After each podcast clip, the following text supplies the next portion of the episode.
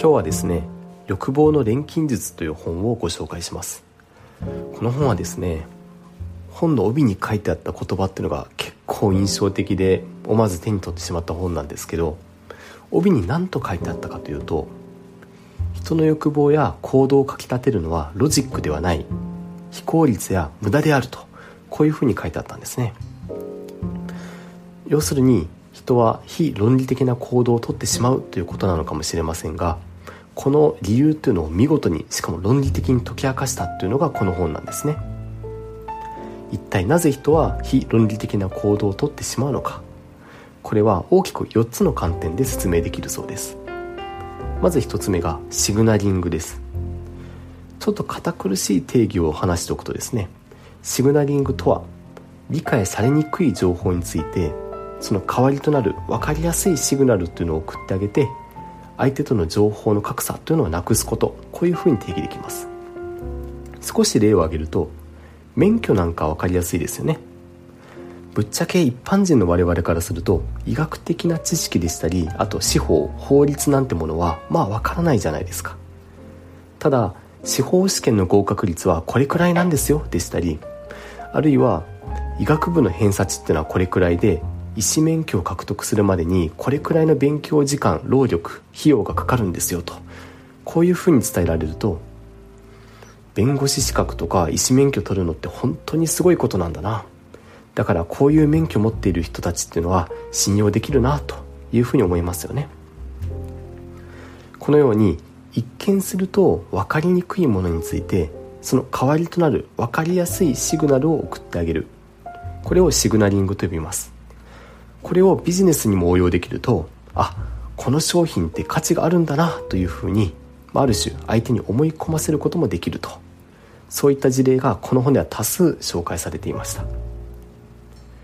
次に人が非論理的な行動をとってしまう。この2つ目の観点というのが潜在意識へのハッキングです。これもさっきのシグナリングとちょっと似てるんですけどハッキングとは相手に効果があると思い込ませることですね。この本ではレッドブルーを例に紹介されてたんですけどレッドブルーって他の飲み物より少し高額ですよね。それでいてちょっと奇妙な味がしてしかも摂取量に制限があります。1日これ以上飲んじゃダメだよってやつですね。高額で奇妙な味がして摂取量にも制限がある。こういった情報があるとですね結構無意識にもしかしてレッドブルーってなんかものすごく効果のあるすごい飲み物なんじゃないのというふうになんか推測しちゃいますよね。これが潜在意識へのハッキングというものです。他にもですね残り2つの観点で満足化でしたりあとは心理物理学というものが紹介されてますが得てして我々というのは合理的に判断してると思い込んでるだけで実は結構非論理的な行動をとってしまってる。こういうことが本書を読むとよくわかります。このある種思い込ませる力思い込ませる要素なんですけど結構個人的にこれは気をつけたつけないとなと思う反面使いこなせると結構便利なんだろうなと思ったりもします。でその思い込みの中に手間がかかっているものは価値がある。こういう思い込みもありますよね。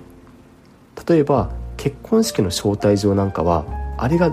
電子的なメールで届くと結構うんとなんか読み飛ばしてしまうかもしれませんけどあの結婚式の招待状が手書きの手紙で送られてくると。だからこそお参加しようかなと思える部分ありますよね。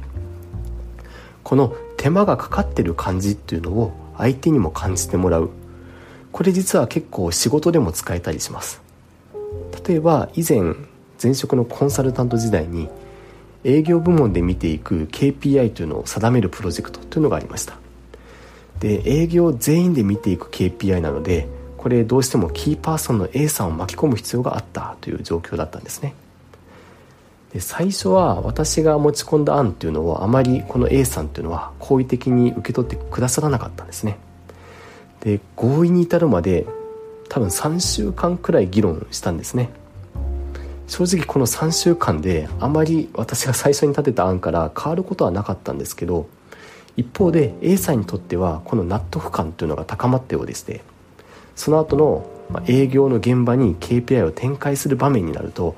A さんというのはもう見違えるくらいもうびっくりするくらい超前のめりに現場への説明というのを行ってくださいました。なぜ A さんはここまで協力的になってくれたのか。もちろんですね議論を尽くす中で納得感が高まっていったというのもあるでしょう。しかし一方で自分が時間と労力をかけたものイコール価値があるものという感情もあったんじゃないかなと思います。ここから学べることとしては仕事を進める時になんかちょっとあの人を巻き込まないといけないけど嫌だなと思えるような抵抗勢力がもしいた場合、まあ、そういう人を仲間に引き入れたい時というのはその人にとって思い入れのある成果物というのを一緒に時間をかけて作ることだと思います。そして最終的にはその抵抗勢力だった人にあれ私が作ったんだよねともうある種豪語してもらうくらいそれくらい時間を割いてもらうと。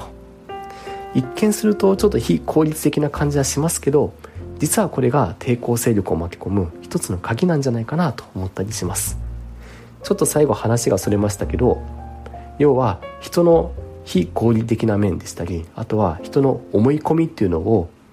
利用できないかという観点でこの「欲望の錬金術」という本をご紹介させていただきました。今日はここまでにします。